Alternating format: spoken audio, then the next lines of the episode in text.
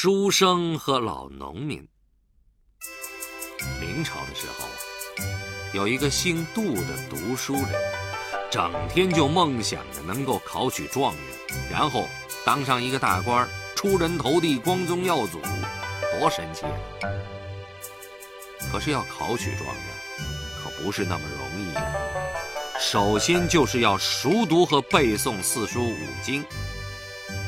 于是呢，他把自己关在书房里，什么事儿都不做，起早贪黑的读书背书，背书读书，把连吃饭和睡觉的时间他都舍不得花，弄得人瘦成了皮包骨头。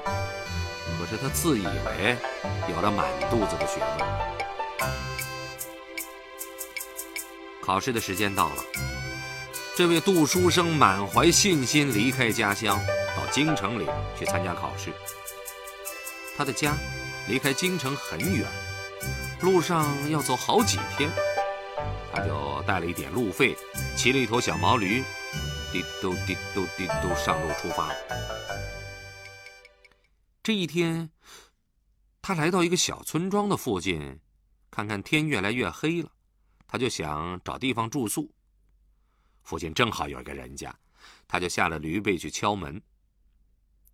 开门的是一个老农民，杜书生很斯文的问：“本书生进城赶考，路过宝地，想借宿一宿，请问老大爷贵姓？”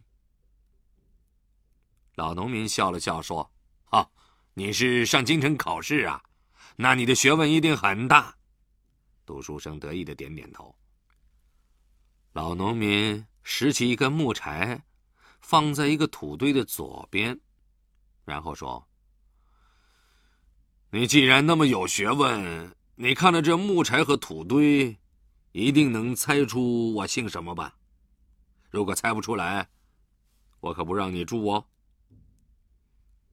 杜书生愣了一下，他看看木柴，又看看土堆，脸涨得通红，就是猜不出来。老农民见了，哈哈大笑说。我是跟你开玩笑的，快进来，快进来。杜书生吃了晚饭以后，就躺在暖和的炕上睡觉。可是他翻来覆去睡不着。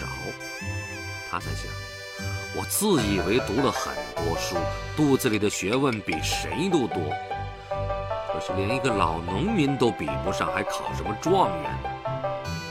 第二天一早啊，他告别了老农民，回老家去。